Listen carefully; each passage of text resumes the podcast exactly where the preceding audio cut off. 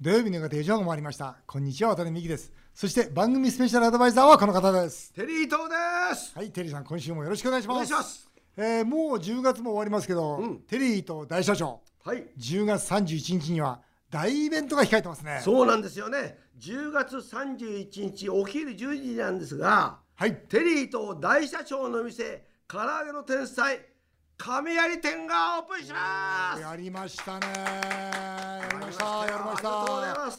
だってもう早くも3号店ですよそうなんですよ。嬉しいですよね。すごいですね、場所がすごいね、いいとこですよね。場所いいはい。もう唐揚げの天才亀有店は、亀有駅北口の徒歩1分最高立地です。すごいですよね。すごい。もうまず駅前ってことですよね。すごい。はい。ただねこの店、ええ。ちょっと狭いんですよ。あ、そうでだからテイクアウトあ中心ということでまあいいじゃまあ、実は中のあのいつもの定食はうん。中でちょっと食べられないんですけど、うん。まあ、もちろんあの買って食べていただくじ、フリースペースはあるんですけど,、なるほでちょっとこれはテイクアウトだけですね。はい、でもねテイクアウトだけでももう目いっぱいお客様がいらっしゃりそうな立地なんですよだからこれはいけると思います、うん。テリーさん知ってますか？何ですか？新しい飲食店の4割は1年以内に閉店するという厳しい現実の世界あ、そうなんですか。そうですよえ結構厳しいんですね。そんな中テリーさんと渡宮が組んだ唐揚げの天才は1年で3店舗に拡大あ、そうか。ありがたいですね。しかも今毎週新しい店出させてもらえないかという問い合わせが来てますよ、お、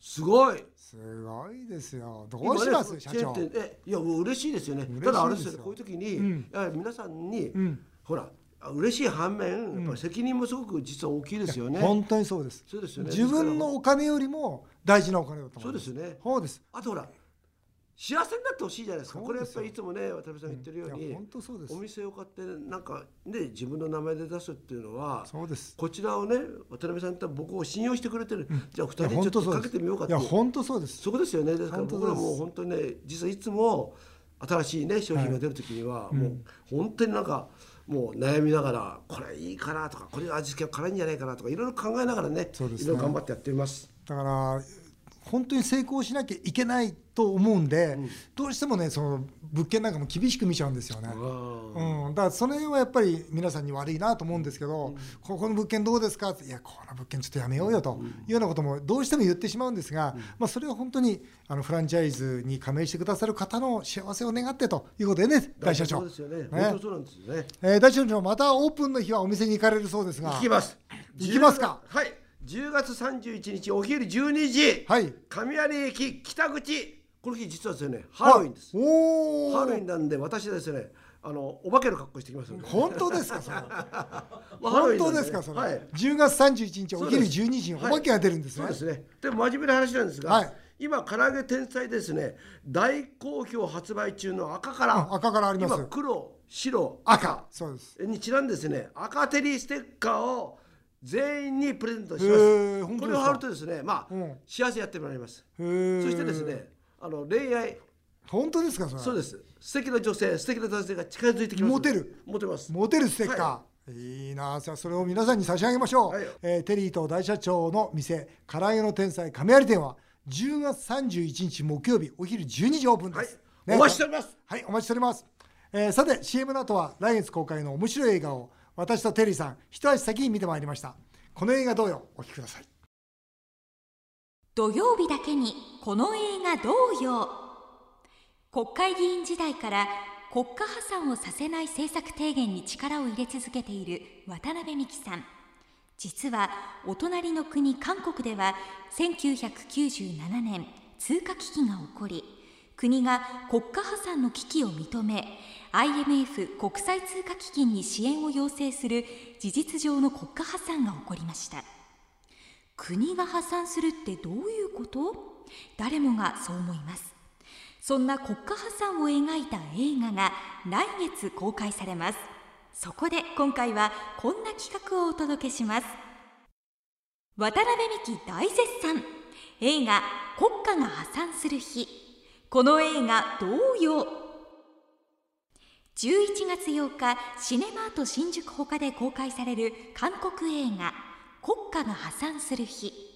これは1997年の韓国の事実上の国家破産を7日前に気がついた韓国銀行の女性バンカーを主人公として描いた物語です。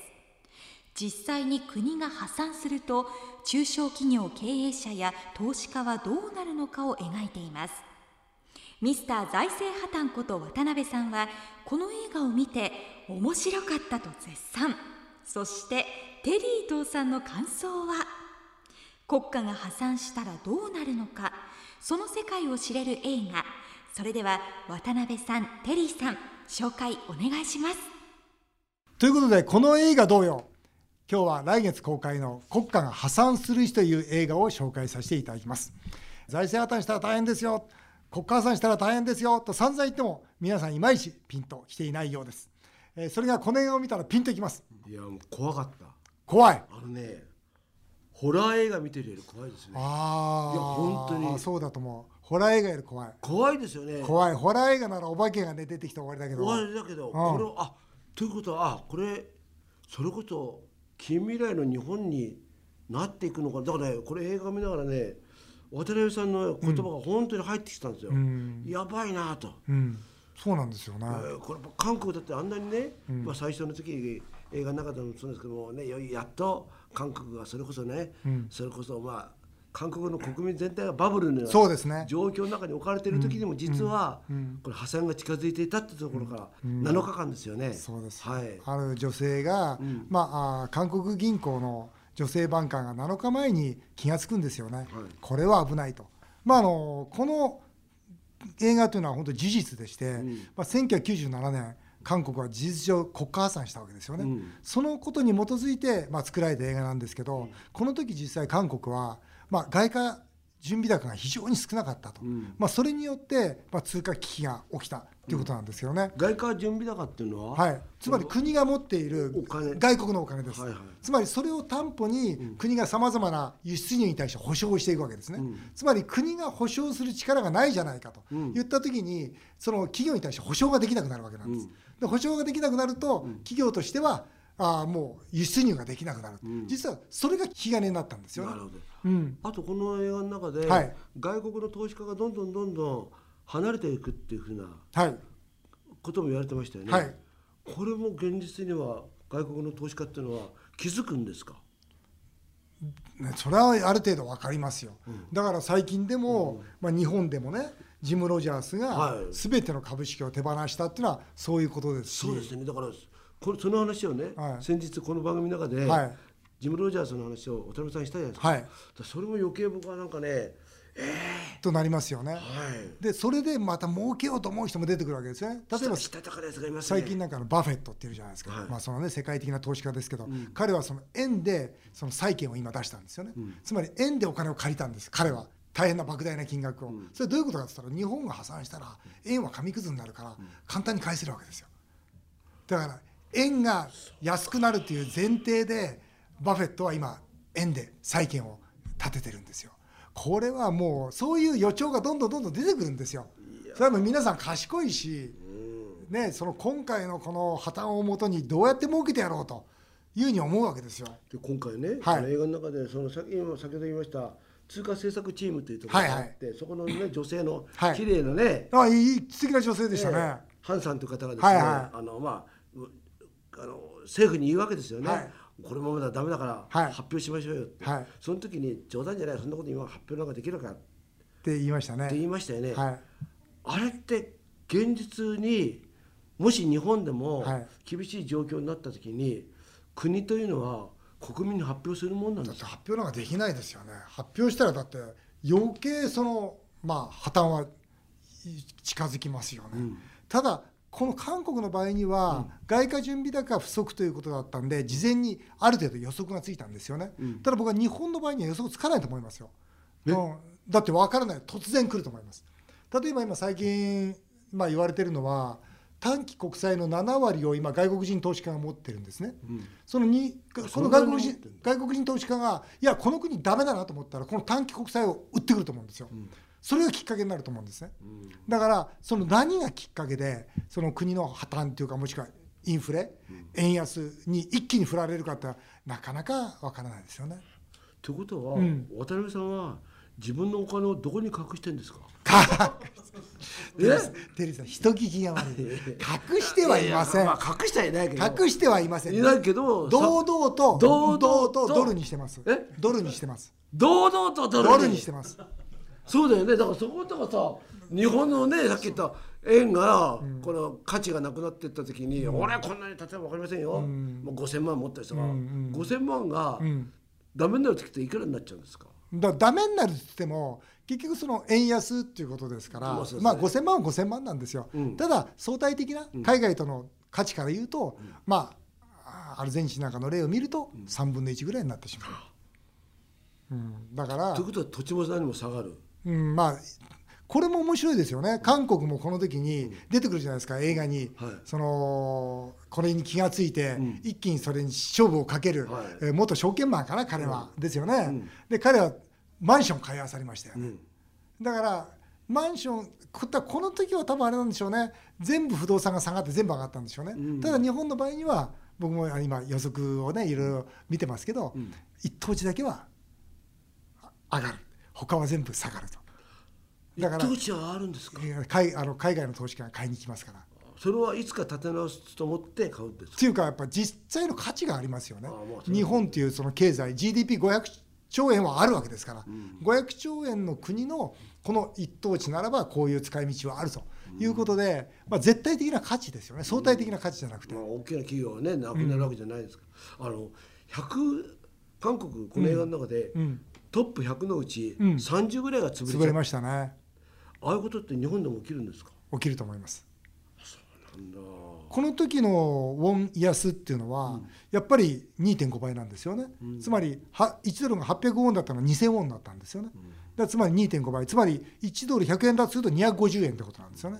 だ大体そのぐらいなのかな。やっぱり一つの国が破産する状況っていうのは、僕ねすごく印象的だったのは政府のね、はい。人間が言ったセリフだったと思うんですが、要するにそのこの彼女が一生懸命危機を唱えるわけですよね、そうするとこう言ったんですよね。この国の経済は大丈夫。今まで危機だ危機だと唱えるものがたくさんいたけど今まで一度も潰れてないだろうって言うんですよ。言ってましたね。そう。全く今の日本と同じセリフ言ってるわけですよね。なんやねん危機危機って渡辺さん言うけど今まで潰れたことないだろうとそんな危機だって20年前から言ってるよと僕国会議員直接言われましたから。20年前からね危機だって言われてんだよと。それがもう日本全然大丈夫じゃないかと。だからこれからも大丈夫だ。っていうことにはならないってことですよね。中小企業の経営者は特にこれ大変だったんでしょ？映画の中で。そうです。映画の中ではもうそれこそ自殺者も出たしそれこそね騙されてた人もたくさんいたじゃないですか。で自殺者この段階であの約1.5倍42%増えたわけですよね。はい。でほら中小企業のほらいたじゃないですか。下請けの工場やってる人。あいい人。いい人。うん人柄がいい人が反抗しちゃってね。そう、うん。で大企業が潰れたから、まあ、連鎖で手形が不当たりになってそれで、まあ、潰れそうになったじゃないですか、そういう時はどうしたらいいんですか？な何が？そういう大変な時にはどういうふうな例えばまあ分かりませんけどもし来そうなね不景気になってきた時に、あああの時渡辺さんの言うことを聞いときゃよかったっていうふうに思う人も、当然もしかしたら出てくるじゃないですか、うん出てくる。そういう時はどういうふないうやもうそその状態になった時にはもう遅いですよね。遅い。遅い。その時はもう遅い。もう遅い。だから今このラジオを聞いて、うん。あの僕の本「継承」って本がありますから、はい。継承ですよ。継承ね。継承継承を読んではい手打たないと。手打たないとダメですよ、もう間に合わないって。ね、あの映画の中でテリーさん、IMF が出てたじゃないですか。IMF ってのもえぐいとこですねあそこ、えぐいですよ。ということはねその金なんかあれですね。金貸すから俺の言うこと聞けよそうです。そういう理屈ですよね。そうです。だからあの時にあの女性のね津賀チームの人が、え IMF ってそんなそ組織じゃないでしょって、その国を助ける組織でしょあんたにやってることはその国を潰す組織だって言ってましたね。ね。その国の食い物にするのかと、実際そうなんですけど。ただお金貸す側にしてみたらですよ、この国にお金貸してももう潰れちゃうなと思ったらじゃあ社会保障改革してくださいと、例えば年金は付加方式はダメですよと積み立てにしなさいとか年金は80歳からにしなさいとか、消費税はもうダメだよ。25%にしなさいとか、ね、規制こんなんダメだよ全て撤廃しなさいとか。だつまり日本の政治家が本来やるべきあるべき姿をバンバン押し付けてくると思うんですよね。ただそれが厄介なのは日本の政治家がそれを気が付いてやれば徐々にそれをやっていくと思うんですよ、でも IMF が入った瞬間に一気にやるわけですよね、だから激震が走って、みんながそれこそとてつもない苦しい思いをするわけですよね、で僕はこの日本が潰れたら IMF 入ってくると思いますよ入ってきますか？入ってきますよ。あの以前僕と一緒に政治家やってやってたその藤巻さんなんか、なんで政治家やってるんですか？って言ったら、日本もうすぐ潰れるでしょ？IMF 入ってくるでしょ？IMF で僕は仕事したいんだってはっきり言いましたから。もうそこまでねものを先見てるのかって僕は驚いたぐらいでしたから。この映画の中で。本当怖い映画でしたよね。怖い映画。か韓国の俳優さんは演技もうまいですようね、まいあの意外とこういうなんか重い役が似合いますよね皆さん。で演出も本当に何？えー同時進行で、ん。ね、中小企業の人、それから国。これで人儲けしようとしている人、それから銀行と国。これ同時進行でいくんですよね、うん。でそれは最後にちゃんとこう折り合ってきて、うわうまい映画作るなと思いましたね。うんねえ。やっぱ韓国ってやっぱこういうところの文化って優れてますよね。この映画のメッセージとしてですよ、はい。常に目を見開いて世の中を見よというメッセージがありましたけど、いやだから本当に皆さんにこの常に目を見開いて今この日本を見てくれと、うん。どう見てもおかしいだろうということを伝えたい。はい。ぜひ、えー見ていただきたいと思います。以上今回は来月11月8日に公開になります映画国家が破産する日をご紹介させていただきました。さあ続いてはメールを紹介させていただきます。島野さん45歳独身の方です、はい。私はモテたくて儲けたいです渡辺さんの5年後の夢に日付を入れる手帳を買いました。ありおがとうございます。儲けたいは手帳を使い努力すれば夢が叶うかもと思います、えーモテたいもこの手帳をうまく使うことができますかと。私とテリーさんに活用術を教えてください。教えてください。難しいですよね。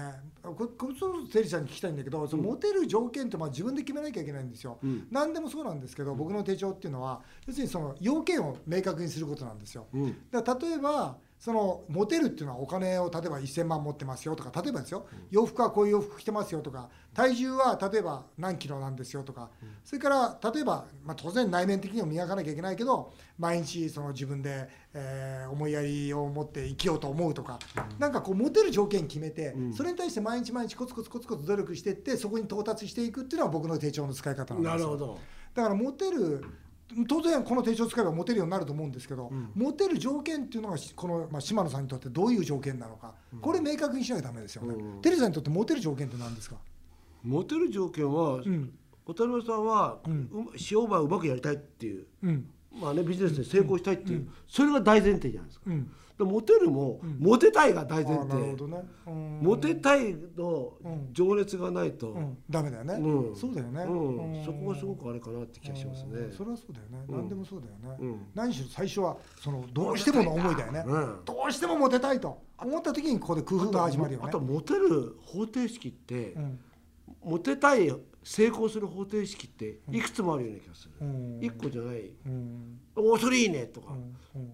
そそっちもあるねとか、うん。そのモテ方もあるね、こっちのモテやり方もあるねって、なんか一個じゃないや、うん。例えばなんかモテるこれは一番大事な要素だった。なんか一つ教えてください。もモテる大先生のテリーさんから。お願いするって。なんとかなりませんか意外とこれがねこれが効果的。いいの？あのなんとかなりませんか？すいませんと。なんとかな なんとかならない。一回だけでもデートさせてくれないかと。まあいろいろあいろいろ考えもあるんでしょうけど。ーいや奥深いな。なんとかなりませんかね。島野さんまずお願いしておください。葛飾区亀有のアルコさん、えー、47歳。バツイチ独身です。唐揚げの天才が亀有にできると聞いて楽しみにしてます。そうです。10月の31日です。そうですオープンしました。テリーさん私は昔沢口靖子に似てると言われてました。すげえ。ぜひ恋をしましょう、うん。下町の女性は強引で少しだらしない男性が好きです、うん。お二人はどうですか？いやーいいですね。ねいいじゃないですか。テリーさんいいじゃないですか。亀有行くでしょ最高ですね。ねまもなくあと5ですよ日後ですよ、はでテリーさんが行く時間が何時ですか、12時です。じゃあこのアルコさん、ええ。ね、ぜひ12時に沢口靖子だと言ってきていただきたい。そうですね。そうですよね。じゃないと見分けつかないかもしれない。いやもう待ってますいやいやそんなことないです。昔似てた。美人はみんな見分けする。ああなるほど。もう美人の方だったら私はねすぐにねそうですね。お声かけますから。さんが沢口靖子ですって言ったらもう抱きつきますね。抱きつきます。横浜市の京子さん、34歳、元 CA です。大社長の道楽しく聞いてます。私は大社長と結婚したいです。おいい。大社長は妻にどんなものを求めますか？参考に教えてください。くれぐれも普通の社長は嫌です。資産10億ぐらいの大社長です。いいですね。でこの人小さいよね。資産10億って大社長じゃないでしょ。そう10億ってまたね10億って小さいでしょ。ううん。渡辺さんは資産いくつ？言えないって。で言うい。いよ。だから今度これ内緒で教えてあげるけど言えないですよ。もう普通に見けたですもんねうんあんまり言えないけどまあな言えてるじゃない 言って顔が言ってるじゃない 目元が言ってるじゃないですか。ええこれあれですか？はい。あんまり奥さんにいろい。ろ求めないでしょ、求めない求めない。そうなんだ。電話もないしメールもないし。大社長は妻にどんなものを求めますかって求めないですよね、でねこれを読んだ時にふっと思ったことが、やっぱその静かにこうなんか寄り添ってくれる、ん。ね。で例えばこの間こんなことあったんですよ、あのーふっと台所に見ると、僕ね醤油がベタベタついた海苔のせんべい好きなんですよ、ん。ねそれがねさりげなくこう置いてあったんですよ、ん。僕しか食べないんですよそれ、なんかそういうのって嬉しくありません？別にほら買ってきたよとも言わないんですよ、だけどもほら僕が好きなものをちゃんと例えばチーブルーチーズとか、ちゃんと置いてあるんですよ。そういうのって大事ですね、だまあそれ大事ですよね。まあどうでもいい話ですね。どうでもね。海苔せんべいなんてどうでもいい大社長の妻にはそういうことを求めますよという。あそうですか。そうそういう答えですよ。つぼだからちょっとしたツボだね、そうそうそうツボツボ、そう。ちょちょっとしたツボですね。そうです。はい。あっという間にお時間になってしまいました。以上メール紹介でした。